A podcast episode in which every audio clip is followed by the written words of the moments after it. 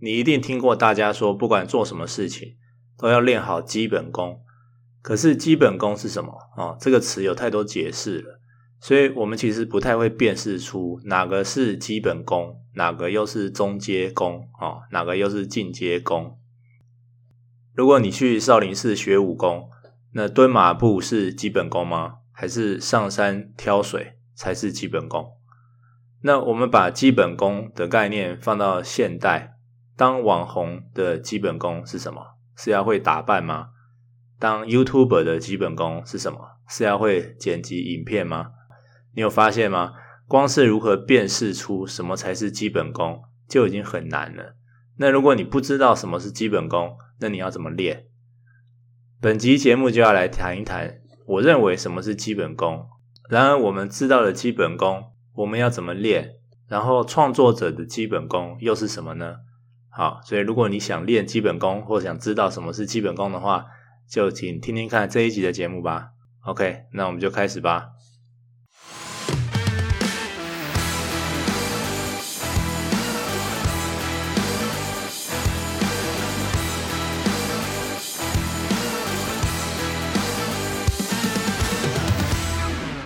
如果你是一位篮球员，你觉得基本功是什么？是投篮吗？答案并不是。对于 NBA 传奇球星 Kobe Bryant 来说，他觉得基本功是步伐，哦，英文叫 footwork，就是基本功。所以 Kobe Bryant 花大量的时间在钻研自己的步伐，包括如何走位、如何带球转身。好，所以他没有先练投篮哦，而是训练自己如何移动。所以如果你看厉害的网球选手比赛的时候啊，你就会发现，只要能跑到，就可以拍到球。棒球选手的步伐啊，footwork 也很重要。你要站得稳，你才有力气出棒嘛，对不对？拔河选手当然也是啊。拔河选手，你的重心要放低，脚一定要站稳，然后身体往后仰，这样子才不会被往前拉。好，所以应该说，大部分的运动项目啊。或是球类运动，footwork 都是很重要的。也就是说，从脚训练起是运动员最重要的一项基本功。因为所有的运动都是移动，如果你不懂得如何聪明移动，或者是最佳移动方式，你的底盘力量或敏捷度不够的话，你就没有扎实的基本功。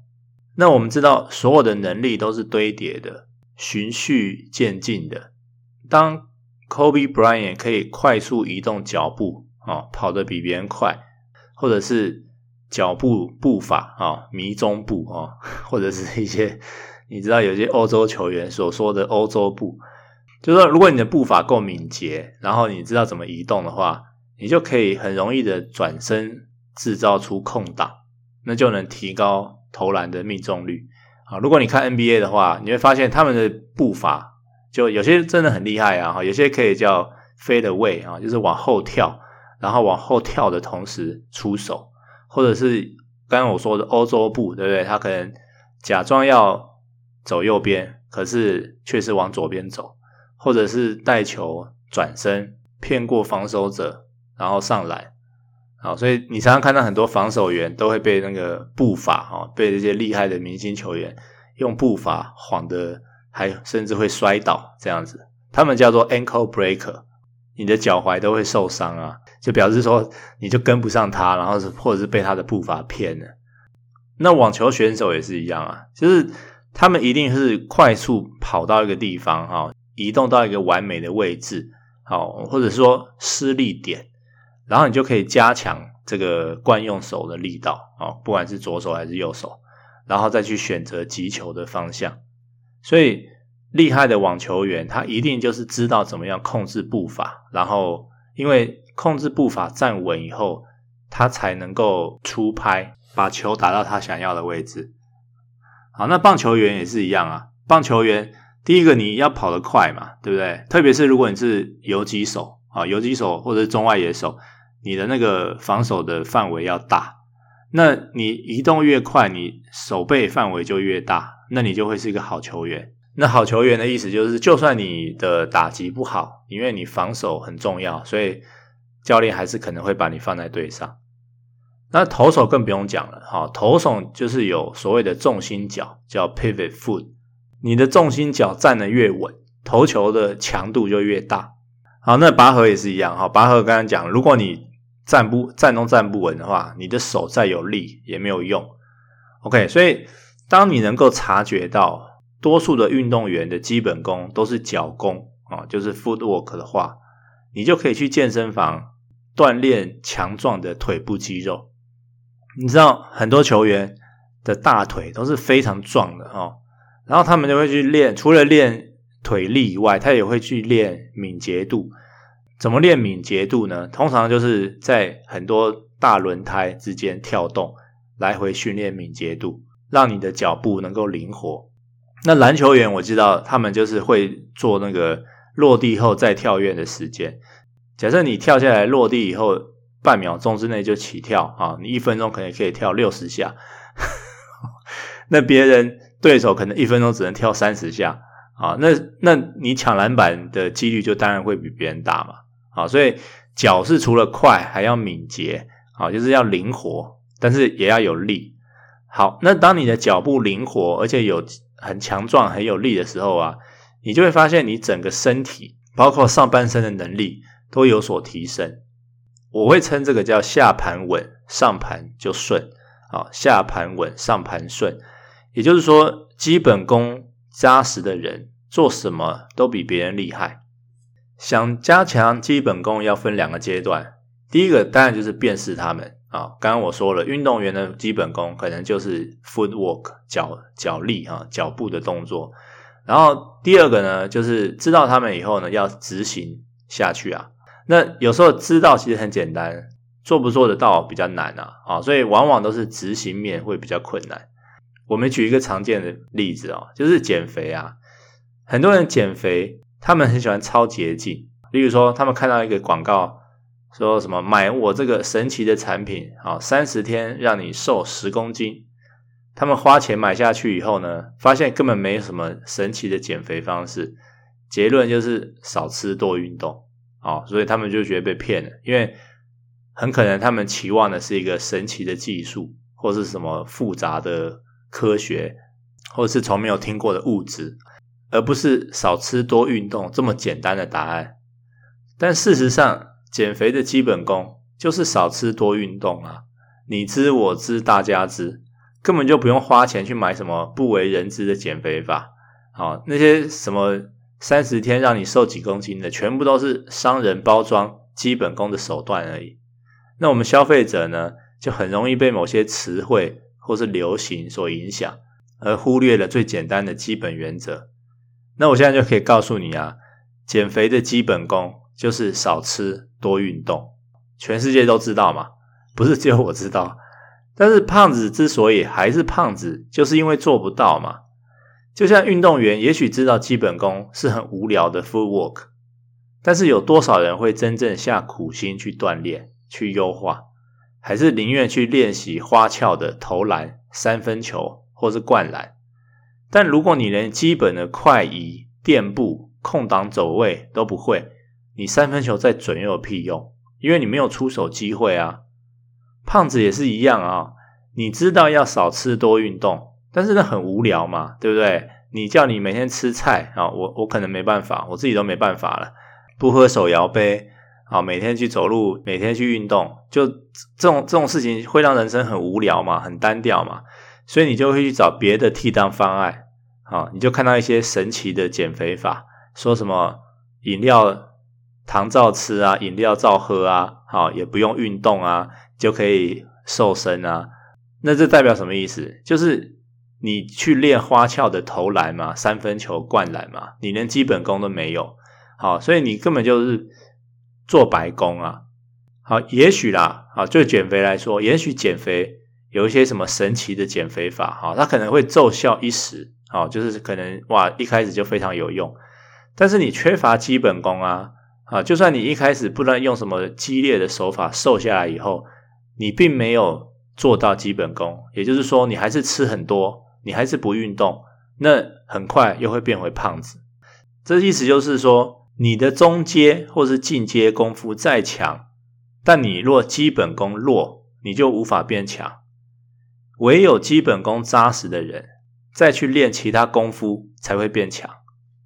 以篮球来说，如果你空档走位不会，你三分球站准，你只能投定点啊、哦，那你也是不会变成一个超强的球员。你可能就只能参加三分球大赛，好，真正实战的时候，你根本派不上用场。那减肥是这样，你凭着一股热血啊，说好，我七天之内不喝手摇杯，然后吃了一些神奇的药品，然后就可以燃烧脂肪。好，一开始哇，很快就瘦下来了。可是减下来第一波以后，你还是没有去做基本功，那你就很快就复胖嘛。那你还不如一开始就不要去吃，不要花那个钱去买那种神奇的减肥产品。好，那么问题来了，像我们这类的创作者啊，或是网红，或是 KOL，或是布洛克、YouTuber、Podcast，个人品牌啊，反正就是任何想要在网络上面创作，然后利用创作来赚钱的这一类的事业的基本功是什么？我认为是知识萃取，也就是从 input 资讯转换到 output 内容的功夫。当你看书、看网络文章、听 podcast 啊，或者是现在还有人听 Clubhouse 嘛，看 YouTube，就是不管你从网络上面从什么管道得到资讯，你要把得到的资讯产生的脑中的一些想法吐出来，吐出来。就是可以用写的，或是用讲的。